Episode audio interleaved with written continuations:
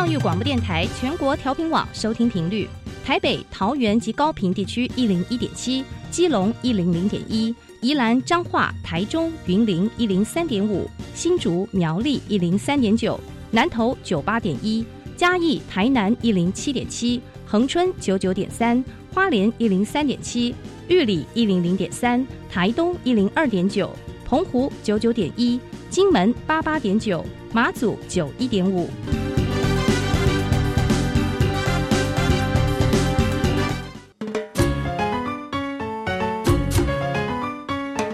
生活处处有科学，人人都是科学人。哎，曾老师，我相信生活处处有科学，但是你说人人都是科学人，这就太夸张了吧？其实啊，只要有好的科学观点、思维训练和持之以恒的毅力，人人都可以成为科学人。Trust me, you can be a good scientist too. 我是曾志郎，我是燕子。科学可以很人文，可以很动人，可以很美丽又浪漫。每个月第一和第三个星期四上午十一点五分到十二点，教育电台邀您一同品味科学的万种风情。欢迎收听，人人都是科学人。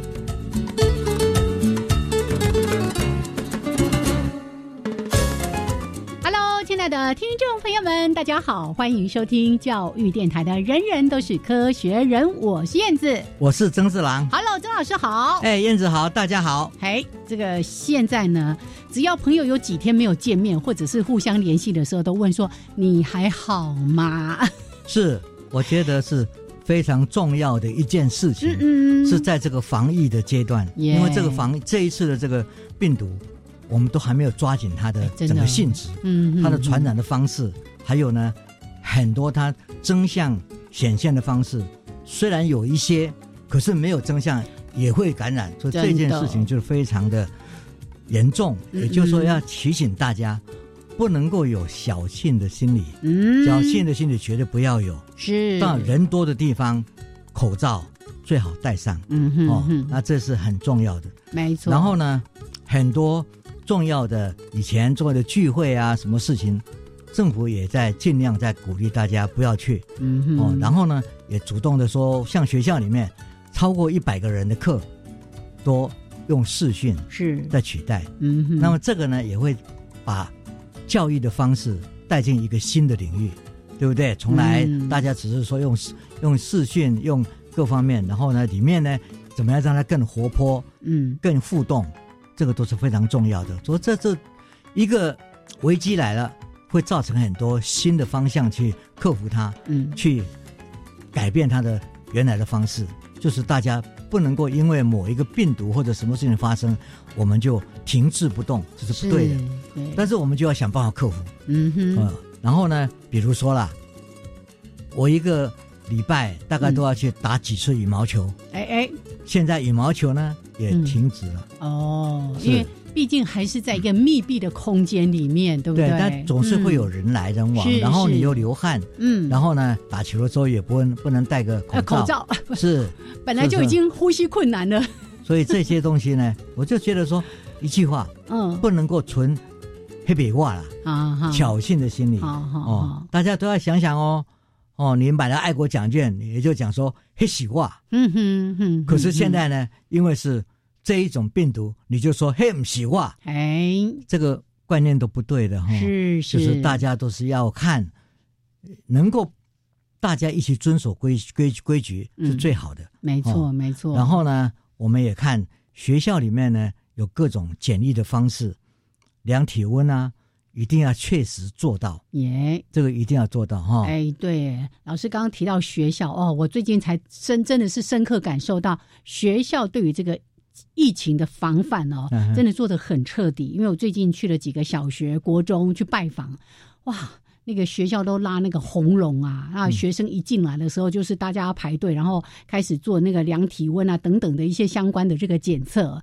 事实上，真的是要靠每一个人。老师刚才一直在说的，不要心存侥幸，觉得我不会中标了哈。这个不一定的，因为就像老师刚刚说的，你人来人往，你有时候刚好跟谁经过了，哎，如果你没有做好防范，然后身体呢抵抗力又不够的话，那很可能还是会沦陷的。这个很重要的就是说，一定要睡眠充足，嗯嗯，免疫力要增增强，高，对对，这些东西都很重要。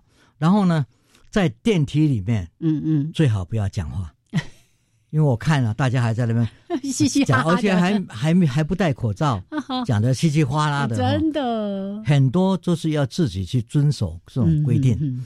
然后排队的时候呢，也不要聚在一起哦，就说反正就是大家稍微隔离一下。嗯哼，这些事情大家防范的好，就会很快过去。是大家没有好好防范，这个等它再回流，各种不同的方式，再一波。嗯嗯，然后一波未了，另外一波又起来，这个就是会延长大家受苦受难的时间。真的，对你一旦那个疫情扩大，你要再去限缩它，那个难度就会增加很多。当然，我们也知道这一次的整个这样的一个方式哦，大家在家里很多地方都在家里上班，是。哦，这个都是影响很多成效工作的成效。嗯哼，哦，研究者。当然也会觉得这个是一个很辛苦的工作，然后呢，我们现在也马上看到哦，很多学校，尤其是这些大学高等教育，嗯，也会发生很大的变化，嗯，因为我们最近在讲国际化，国际化就是希望国际化的学生能够互相交流。现在呢，这一波之后很难哦，嗯，你说南向计划是南向计划，对，现在你要招谁？对，那招进来，你要怎么样来防止这一些未来可能发生的一些病毒？这些东西都是要在高等教育的流动里面去考量。嗯，所以这个呢都会影响的。对，就最近都呈现一种停摆的状态，它不能出去，也不能进来。是，嗯。然后我们也看到，这样说像一些国家，他们非常靠。吸收外国的学生的，嗯哼，像澳洲啊，对不对？他的大学里面呢，也很因为学会的是问题，各方面的问题都非常的紧张，真的。所以这个会改变的，嗯嗯嗯。然后呢，最近的预测，专家预测是大概会有五年的时间，嗯，会因为疫情而在五年里面呢，对于这个招收新生，各地各各国的新生会产生巨大的困难。包括研究生，是这个东西都是非常严重的一个限制，所以对高等教育来说也是一个大的挑战。是，可是老师刚刚说的危机就是转机，怎么样透过不同的方式，像刚刚提到的，哎，我也听到说有一些在大学任教的朋友也提到说，他们现在已经开始都在准备。怎么样做线上教学？是那学校也在做准备，对学生或者是很多公司行号也已经开始在家上班了哈。我有一些朋友都说啊，他们现在已经每天都必须要被关在家里。我们说你每天都在家里就可以工作，不用出门也挺好的啊。是希望会。保持家里的和谐关系，是因为有时候因为先生不在，夫夫夫妻有时候各忙各的，各忙各的。现在忽然在家里忙，哎 很多新适应要来的。好来，那尤其呢，这个在疫情的状态之下哦，真的我们对外的活动会少了很多。对，像以前这个跟朋友啦、家人啊，就是偶尔就要聚一聚啊，到这个找个好吃的餐厅，这个吃吃饭。啊，最近都停摆了，都只能说来我们隔空互相打个招呼，问候一下就好了。那我们也要对我们比较平常、嗯熟悉的饭店呀或餐厅，他们会很哦，最近很难熬哎，很难熬，对不对？有一些就是各方面的限制。是现在呢，像德国，他们有一些做法，嗯，就是对于很亲近的、常常要去的饭店，他说啊，我现在不能去，可是我现在预定。明年一百二十餐啊，两百餐，我先给你钱，还可以这样做。这样的话，再让那个餐厅认为说，他你在这渡难关的时候呢，有个经有个经济的来源，然后他们鼓励全村的人去做这样，保持他们村里面能够还有一些餐厅呢，在这段期间里面不要倒掉。哦，哎，这有点像那个。有一些便利商店不是会用那种咖啡的预定的没有？哎，是哎，我觉得这做法挺好的。对对对对，否则大家就是在想尽办法维持这个社会的安安安详，对，哦，跟宁静，然后呢，在做这这段过后呢。能够再活活起来，而且各行各业可以有机会继续存活下去。是我最近有时候在看这些新闻，例如说啊，这个旅行业啦，就从这个董事、董事长，然后总经理，大家就自愿说啊，我要这个减资百分之五十、百分之三十，或者像刚刚提到很多饭店，真的他说那么那个业绩哦都掉了九成啊。是我说哦，这到底要怎么活下去啊？对啊，有时候我在路上有时候看到计程车哦，也是一个很。严重的事情是，他每天靠着那个车子跑来跑去，嗯嗯，才能够生活。是，现在呢，那个顾客少了，哦，这个也是大家也呀，嗯嗯，所以要要怎么想办法？政府是补救，这是短期可以，长期是不行的。是，所以说要我们要互相帮忙，在这个时候，用什么方式要预定预约或什么事情这样一个一个概念。是，所以预约明年。哎，对，哎，这我觉得。我很赞同这样的做法，挺好的，而且好有人情味哦。是，嗯，对，就是这样。好，OK，来，这是针对这一波的疫情，真的是请大家呢都不要掉以轻心。是，虽然我们一直觉得说，哦，台湾好像是在这一波疫情当中相对非常安全、非常健康的一个国度，可是大家不要有一些轻忽的心态哈，因为因为疫情毕竟还在各国哦，所以大家还是。好好的从健康的自主管理，每一个人都要求自己，是，就是一件事。刚刚再重复一次，是不要有侥幸的心理，哎呀。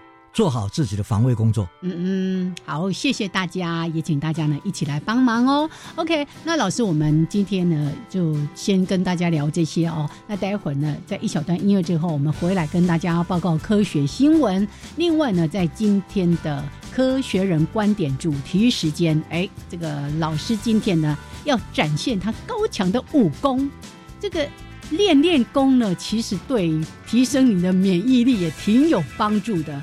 我们待会儿来听听曾老师跟大家说什么样的话题，待会儿再说哦。先来听一小段的音乐，之后我们加入今天的科学新闻。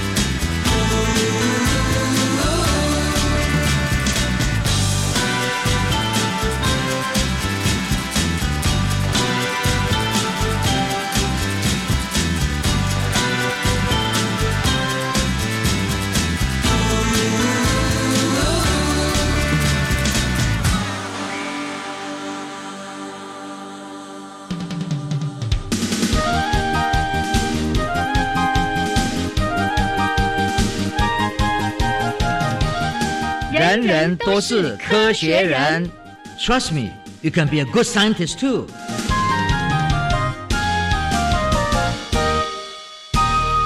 人人都是科学人，处处可学新知识。欢迎朋友们继续加入教育电台。人人都是科学人，我是燕子，我是曾志郎。好，开始为大家来提供科学新闻。哎，今天这一则新闻，我想也会打破大家的一些迷思，因为我们总觉得说，哦。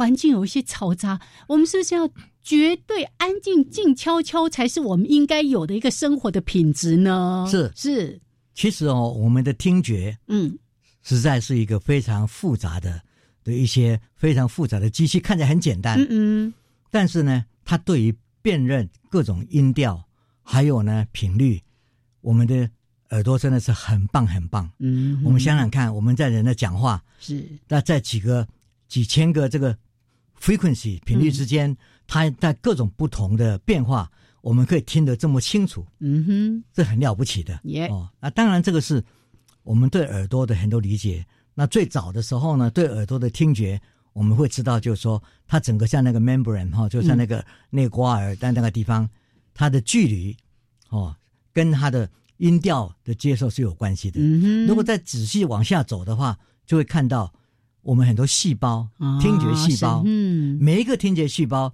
讲起来都对某一种音哦哦，有一些些特别的，有一个特别的感受 哈。是，那所以我们人呢，因为这样子呢，我们听听觉呢，对，如果这两个差异很多，嗯嗯，那当然就是很容易变会。哦嗯嗯嗯是，那如果是嗯嗯嗯，那就不晓得前面跟第三个第一个是哪一个，就很很难哦。这就因为它太接近了。嗯嗯嗯嗯这时候呢，有一群研究者嗯，就仔细在看这种变化的时候呢，就非常有趣的。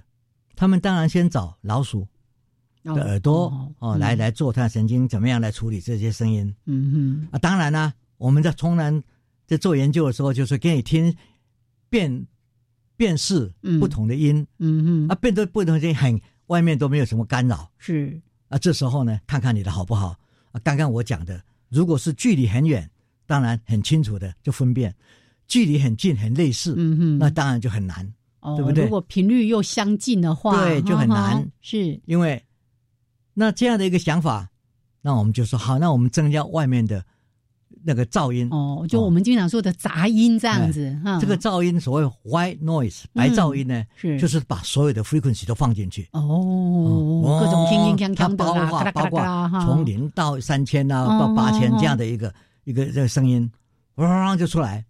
这样一个白噪音的时候嗯，white noise 的时候呢，他们当然是预你的预测是什么？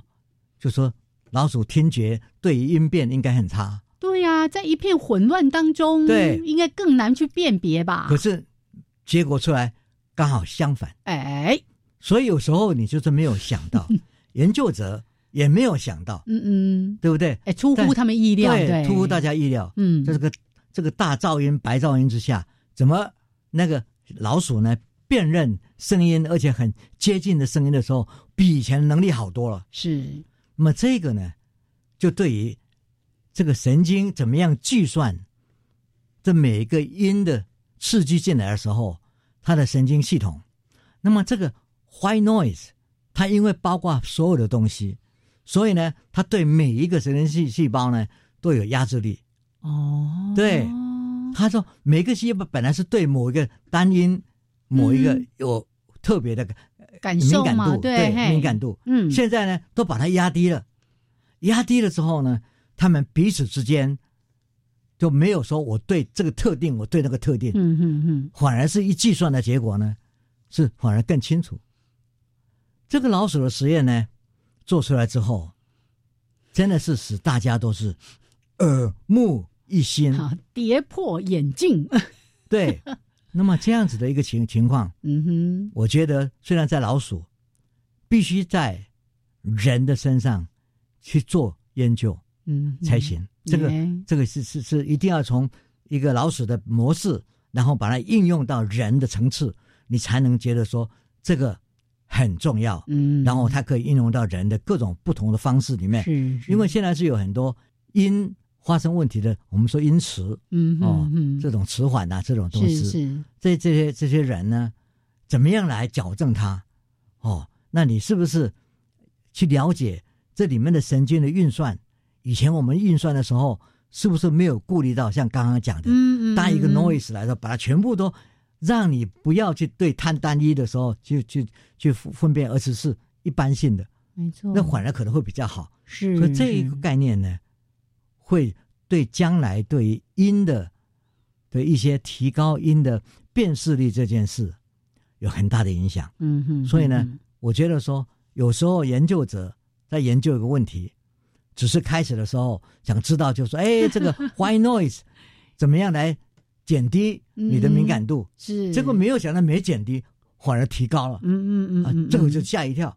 吓一跳之后，好好的计算什么样的模式才能够去显现它的这这一种不同点。嗯所以呢，我觉得科学有时候就是要去，有时候会碰运气，哎，真的对不对？你没想到嘛？是，而且那个实验的结果出乎意料，因为科学家一定在做这个相关实验的时候，他有一个预期，应该会看到什么样的结果。哎，结果跟他们所期待的是这么样的迥异哦，是非常不一样的。可是他会朝着这个方向再继续往前看，为什么会是这个样子？是跟我们想象中真的是，我们就觉得哦，有这么多噪音，我怎么样能够去分辨呢？而且未来嗯。越来越多的老年人，是他的高音，对会消失。些听力会受损欸，然后这中间嗯。怎么样来使安排，嗯嗯。使他附做这音之间的那辨识力会提高。耶，我觉得这是很重要的，不然的话，有时候听别人讲话，哦，老人人很辛苦，嗯，他会去猜，对哦，都都是用猜的，啊，听不懂哈、哎。啊，听不清楚，脾气就来了，对，然后就嗯猜，然后越讲声音就越大，好像在吵架一样。是是这一些东西怎么样来改进？耶，也就是说，高龄要让他更幸福，嗯哼，他的嗯整个耳目要更清楚，哎。哦，不要因为老而眼睛看不清楚。哦牙齿现在矫正越来越好，对没关系，也可以咬得很好。嗯，但是耳朵常常就是你生活里面最重要的事情，你跟别人沟通，是是是，然后嗯，这一沟通呢，如果常常听听错话，然后呢会错意。哎，啊、就是。好，老师刚刚说的，又现在呢哪儿都不能去，老是待在家里，彼此就反而那个气氛就不太好了哈。所以呢，嗯。我觉得说这一些研究呢，虽然开始的时候没有想到是这个结果，有了这个结果之后呢，你可以开始去思考怎么应用到人的改进他的听力方面，嗯哼这是很重要的一件事。对，或者说在做一些他的听力的检测，像我们有一些朋友，哎，他会失去某一个音域里面的这个声音的辨识，哎，像我们这样出去大自然哦，我们就说哦，那个蝉的声音怎么那么大？他就回过头来看我们说什么声音，是他竟然没听到。对，哦，真是、嗯好！来，这是科学家呢做的这样的相关的实验，发现竟然跟我们所预期的、我们的尝试的推断这么样的是。不一样。说白噪音反而呢有助于听觉，哈、都是透过这个小老鼠的一些实验了。如果我嗯、们跟他讲说噪音增加你的听觉，哎哎，你一定不相信，就很奇怪你啊。写的公虾那米呀？光纤密，您都要给我嘎我别来。但是问题就是说，科学就是因为知道自然嗯界有很多很多可能你是意想不到的事，耶所以一定要用科学的方式去检验，嗯才会清清楚楚的告诉你真相。耶好，来，这是今天呢我们提供给大家的科学新闻。待会儿呢，我们就要加入到节目的后半段主题。刚才呢跟大家说了，老师呢，嗯，我其实前阵子就知道他也是那个武功高手，但是他今天把他的这个功力呢写在文章里面。但它的标题很有趣哦，不是要教大家呢这个耍很好斗，而是三十六计滚为上策。原来都用走的，老师竟然教大家用滚为上策，到底内容是什么？节目的后半段再来分享给所有的朋友们。是的，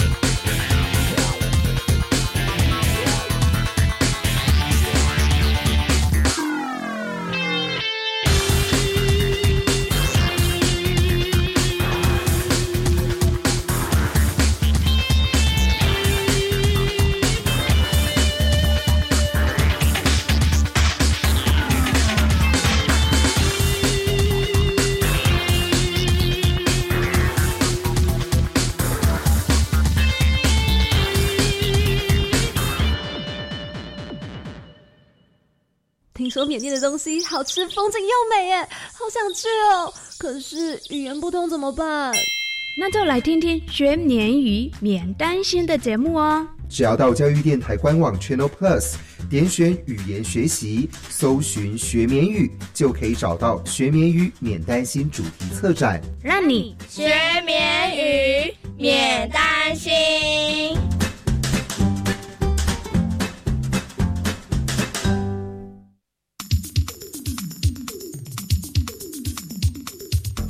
大家好，我是教育部资讯及科技教育司司长郭伯成。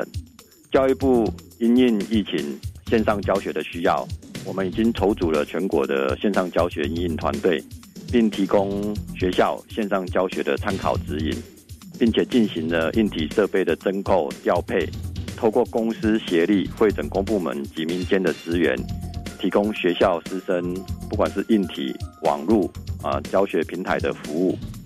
教育部啊，也录制了一些教学影片，引导师生来进行线上学习。如果大家有需要，可以上教育云，都可以简单轻松的找到这些教学的影片。教育部与学校站在同一个阵线，一起为线上教学努力，共度这一次疫情的难关。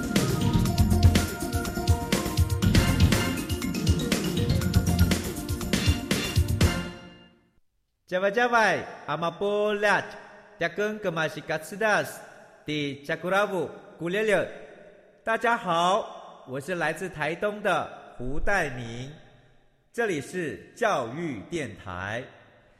那罗哇那咿呀那呀哦哎呀，那是你呀鲁玛的呀恩哦，朋友们就爱教育电台。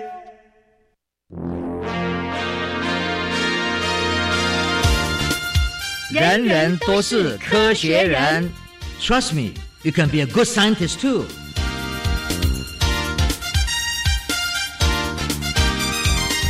人人都是科学人，处处可学新知识。欢迎朋友们继续加入教育电台。人人都是科学人，我是燕子。我是曾志郎。好，我们的节目呢，在每个月的第一还有第三个礼拜四上午十一点五分到十二点为大家按时来播出。也欢迎朋友们，有时候呢，这个白天哦工作啦，或者是外出办事情忙碌没听到，可以的。我们呢节目在网络上保留六十天，欢迎呢多多的来利用教育电台的网站。其实提供这样的服务的电台并不多哦，我们电台算是做的非常非常的周全，每一个。节目播出之后，六十天内都可以随时来收听。也请大家呢去点选节目资讯，找到人人都是科学人。OK，那接下来呢，这个是蚂蚁的兵法，不是要讲孙子兵法，但是呢，讲蚂蚁兵法之前，老师要先帮我们回顾很多跟武功有关的这个电影啦，还有他过去教学的时候跟学生的一些互动。嗯，我想这样子哈，啊因为。最近大家都在家里，会去思考各种人类怎么样会从很多危机里面找走出来。嗯哼，这是很重要的，这是我们的智慧。是。那我们也常常想，动物它们也活这么久啊。哦，是啊，是啊，动物那个求生的本能，很多让我们觉得哇，太厉害了。是啊，嗯啊，所以呢，他的本领，嗯，我们常常要去学习。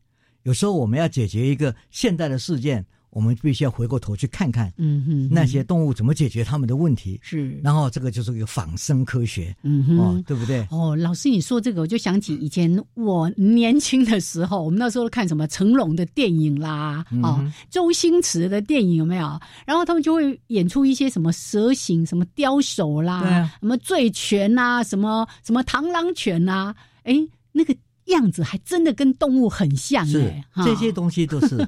我们觉得值得我们去看，嗯哼，动物里面有很多很多他们求生的方式，是。真的是值得我们学习的，对，是，嗯，所以我们看，那因为最近这些事情呢，是我们想说人类怎么样解决问题，嗯，有时候真的要跟自然界去学习，是，他就让我想起来，一九七四年我在 Ohio State 美国俄亥俄州立大学教了两年书，那时候呢，一心往台湾。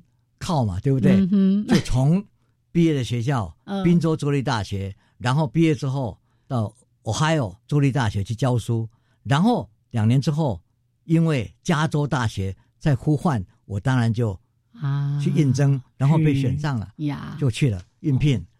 但是我一路上走，就会感觉到美国扩大真的是不得了，各种不同的文化体系都会出现，嗯，而且慢慢慢慢你看到那单一的白人的这种文化呢，会慢慢慢慢的会有很多变化。哦，那个美国不是一直都说是民族的大熔炉吗？对啊，嗯所以当年他们到西部去开发，嗯这一路上你会看到，哇，这个铁路是谁来盖的？当然有很多嗯国外的人，其中有很多早期广东、嗯哦华人中国来的华人来这边盖的铁路。是那这里面当然来了，就会留下来一一些文化，留下来的痕迹。哦，那种多元文化也呈现慢慢在这个一路上这了。路路上都看出来了。嗯，那时候非常有趣。一九七四年，餐厅里面电视在放的，嗯晚上电视放的，嗯嗯就是一个非常红的节目，叫做《功夫》。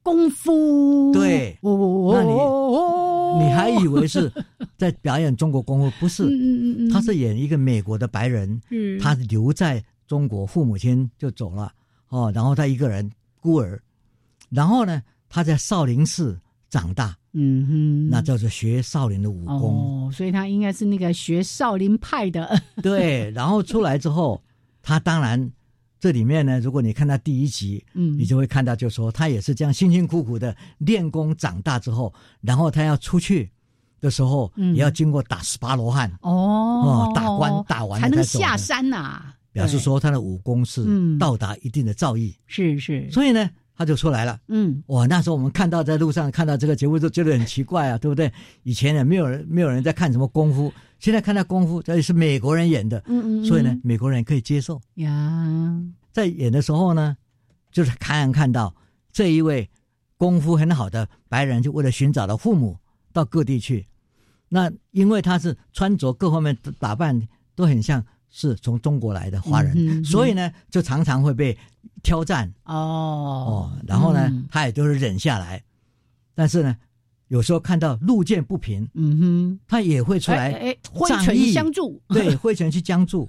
那这个这个时候呢，也都是先劝，希望大家不要怎么都这样。哦，哇，他真的是很忍，是是。他每次都想起来，他的那个在少林寺要出来的时候，他教他功夫的这个忙的那个师傅，嗯哼哼，跟他讲的很多哦武功之道道理哈，哦，不是在要去打赢人家，嗯而是说要守住，不得已才出手。不得已才出手，对，嗯。啊，这个故事呢，在美国就散开了。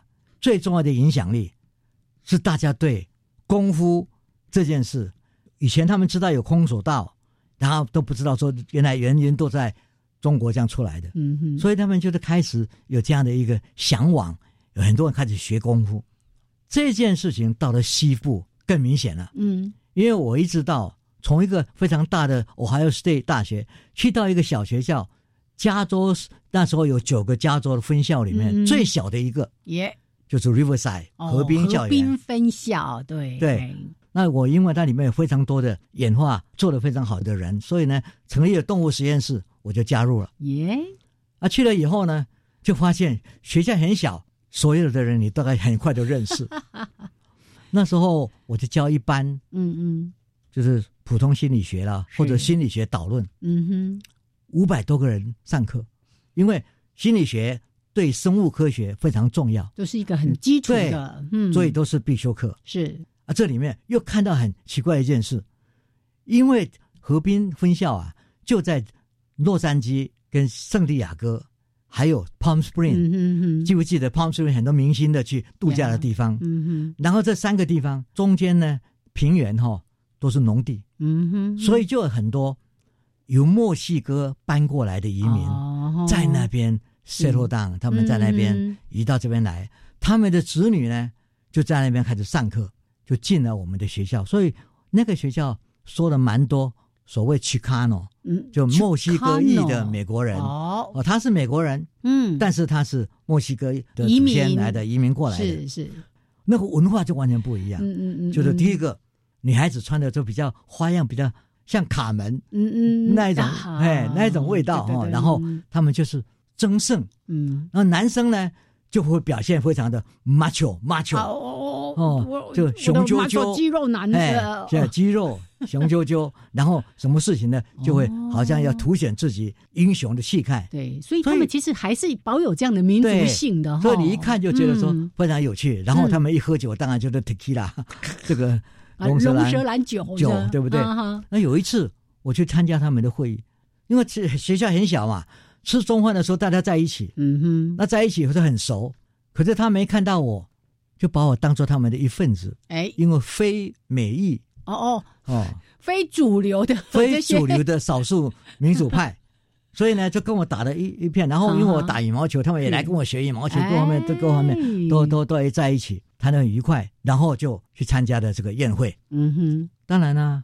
免不了就要他一个点酒啊，嗯嗯嗯嗯。那我跟他讲说，老师不喝酒啊，他说没有关系啊，他也很热情，不好意思啊，就跟他们，然后被他们这样一灌呢，一杯就下去了。哎哎，也觉得说哎呀不错呢，可是慢慢的就觉得说马谁啊马谁啊熏熏熏熏啊，他们来看到我这样不胜酒力嘛，学生也很很贴心，就说老师去休息一下，就把我扶到客厅里面去。嗯哼，一到客厅。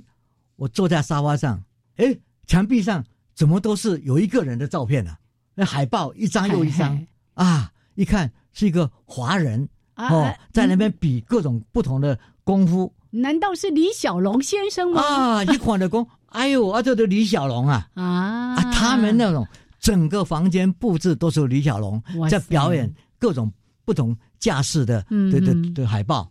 那我一看。就觉得很奇怪，哦粉丝粉丝呀，结果这些学生就跟我讲：“哦，Bruce Lee，he's our hero，he's a macho man，he fight for all of us。”我那一瞬间我就知道了，是是，李小龙在他们的心目中是为少数民族出气的人，对，然后呢，他的功夫，他的各方面是值得他们学习的。哇，所以呢，我经过了这一段大笑跟小校。这两个学校最大的差别，就是那个学校没有李小龙，这个学校有了李小龙。啊，李小龙背后所产生的一些文明，还有他的文化，是这各方面影响美国是很大的。耶，那一瞬间，就觉得说我自己受到的文化的震撼。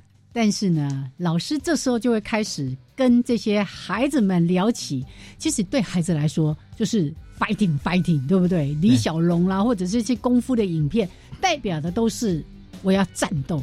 但是呢，我们待会儿就会聊到了一个生存的最高境界，不是只是战斗，还有你怎么样保全自己。逃跑这件事情也很重要，是吧？对对，待会儿呢，我们再来聊一聊，也看看科学家做的相关研究，告诉我们生物他们是怎么样自己来保护自己的。是的，OK。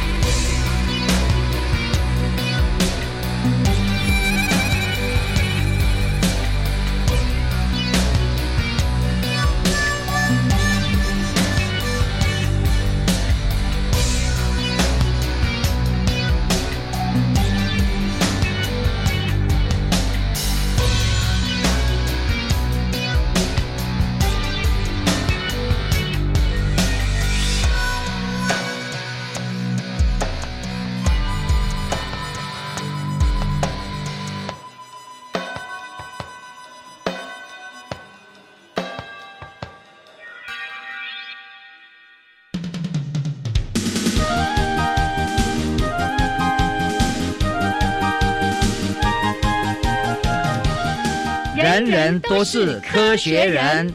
Trust me, you can be a good scientist too.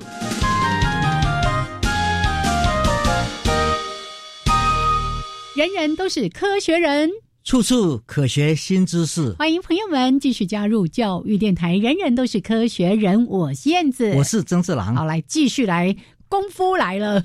因为这些小孩子第二天，然后就跟我讲说：“老师，你会不会功夫啊？”嗯，我当然跟他讲说：“以前在正大，我我那时候国术社的社长了。”耶，对啊。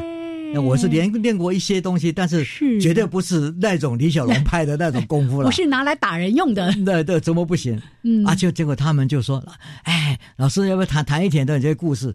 我班上呢有一个非常聪明的小孩，嗯，叫做威寇，嗯，哦，爸妈是呃墨西哥人，嗯嗯，所以呢，他也被边上是少数派的，他非常聪明，功课也很好，嗯，当时后来毕业以后就变成一个学校的校长，哦，很厉害的。这一位。当时他好像是他们这一群人的领袖，还带着他们到洛杉矶去学武功，非常向往，是非常风行的。对，那时候李小龙影响，就很多功夫社是。这个教学派就在旧金山啊、洛杉矶，都这些学生就跑去那边学，嗯，回来以后在那边练。我在看他们来到我面前，就跟开始表演什么长拳啦、啊、短打啦、八段锦，还有蛇路弹腿。有模有样，他们也去参加比赛，嗯哼，还会得奖。所以这些学生真的是非常好动，然后很喜欢做个 macho 的这种表现。我这个学生，我刚刚讲这个 w a code，嗯，很厉害。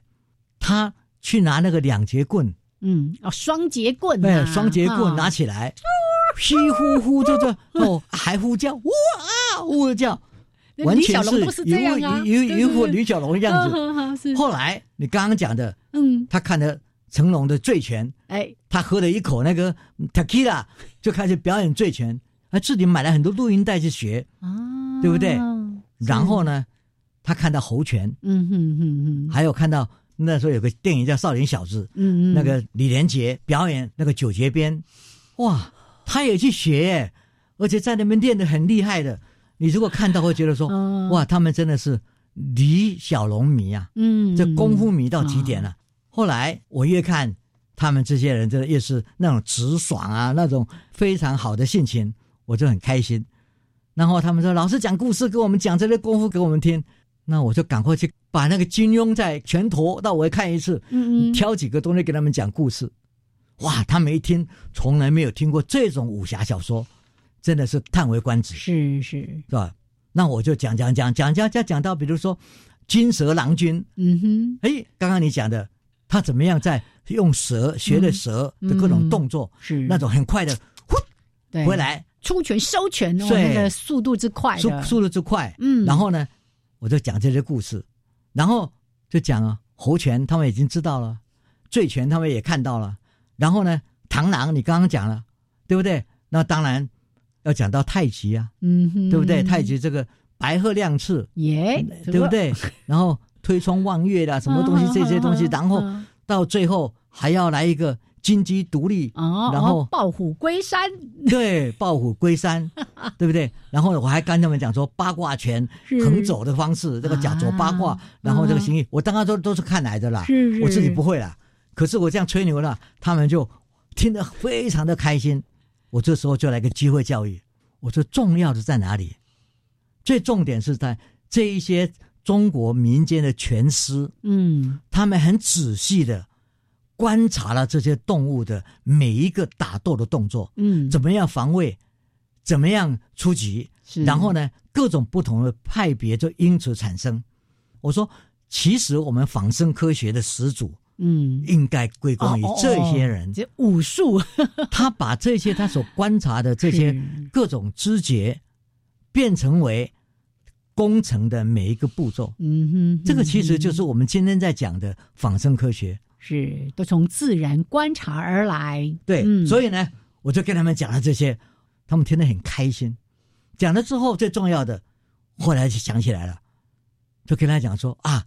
但是武功最好的境界，嗯嗯，就说你要保存自己。对，我说动物界最重要的就是他们使他的子孙能够存下去，会有这些武功出来，会有这些动作，其实都是在保护自己，使自己不要被吃掉。是是为了自保，而不是为了欺负别人。对，嗯，所以我就说，这一些东西才是重要的。嗯哼，哦，这些小孩子一听，说老师啊，你这个讲的不对，这个出去打仗就是要赢，哎哎哎，就是要往前，就是要冲，是。哦，就是要打。哦，如果是这样退缩，就不是 macho man。哦，那个年轻气盛嘛，对。啊啊，这文化不一样嘛，对不对？那不同的文化，不同的看法，但是呢，只要他们肯学这些东西，我觉得是还不错的。嗯哼，我想这几十年下来了，我也觉得说，大家都已经孙子都出来了。嗯哼，这些学生们啊，我想他们如果在回忆这一段，哦，也应该想想，我当年跟他们讲，不是只有讲打击、防守各方面，而是说逃生。嗯哼，这件事情很重要。耶，他们当时听不进去，现在呢？也许会了解当年我讲这些话的苦心了。是是，所以呢，在这讲，我当时想到这个故事，哎，无奇不有，就想这个看到一篇文章，就一群意大利的科学家，他们是研究昆虫的，那研究昆虫就必须看地上啊，嗯哼，就常常要看地上各种昆虫在怎么样生活，怎么样的的动作，然后再抓回实验室去去观察。他们呢，就忽然间看到一群蚂蚁，那个蚂蚁啊。差不多有芝麻大的蚂蚁哦，那算小只哦。对，嗯，不打架了哈。嗯嗯。但是呢，他们看到他们，哎，他们的天敌就是蜘蛛哦。啊，蜘蛛一到的时候怎么办？就忽然间发现，发现他们卷起来，卷起来哦。蚂蚁呀，对，蚂蚁卷起来，卷起来，就变成一个小球，飞快的不不见了。然后看那个蜘蛛待在那里，以为是道口的食物。我我煮熟的鸭子怎么飞了呢？怎么飞了呢？所以你就看到这个非常重要的一个关键。嗯嗯，这些科学家啊，就把他们带回去，嗯，仔细去观察，就看到他们到底怎么样来滚动的姿势。嗯，就发现他们呢，身上是本来有三节哦，对，大头嘛，嗯，头胸腹，然后胸肚子，嗯。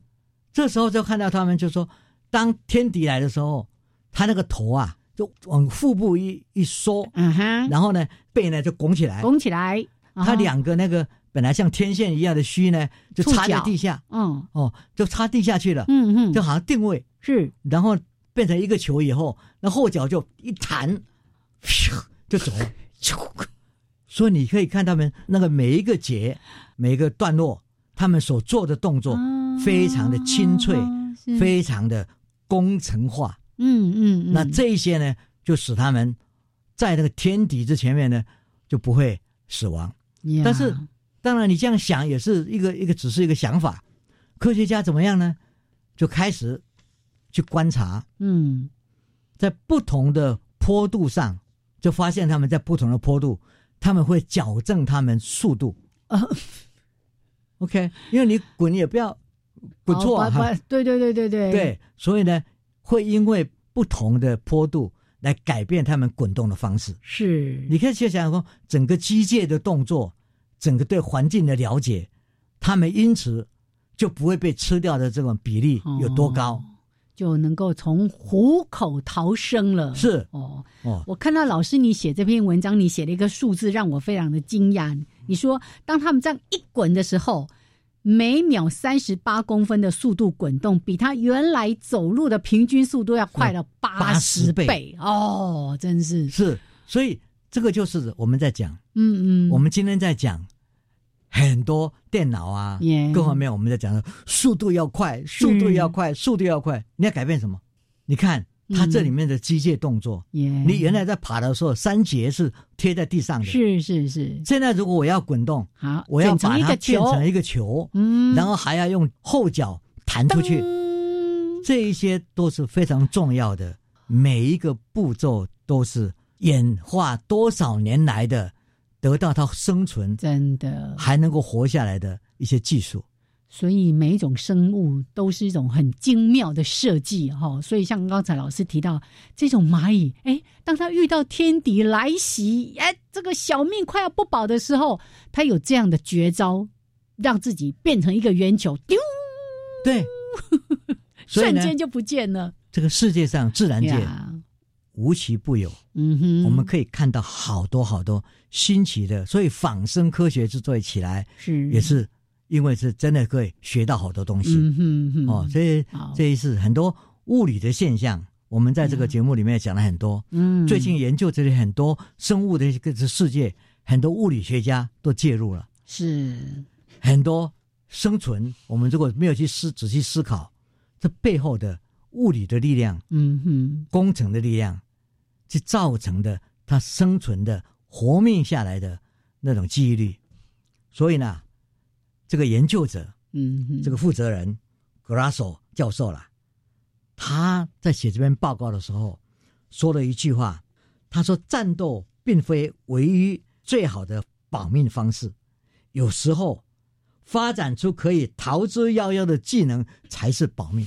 ”我觉得就是说，生物的生存不是在这瞬间，而是看的是愿景未来。嗯哼，几千万年，这个才是一个永续发展的概念。是，所以我觉得说这句话讲的太好了。耶！如果我们套一句我们自己的《孙子兵法》的说辞啦，这些蚂蚁而言呢，这个蚂蚁的兵法求生三十六计，滚为上策。滚吧啊！因为滚得很快啊，对，八十倍的速度啊。所以呢，OK，我们学科学，我们学工程，我们学人类，我们学自然，嗯，就必须要在自然界里面就发现新的哲学理论。耶。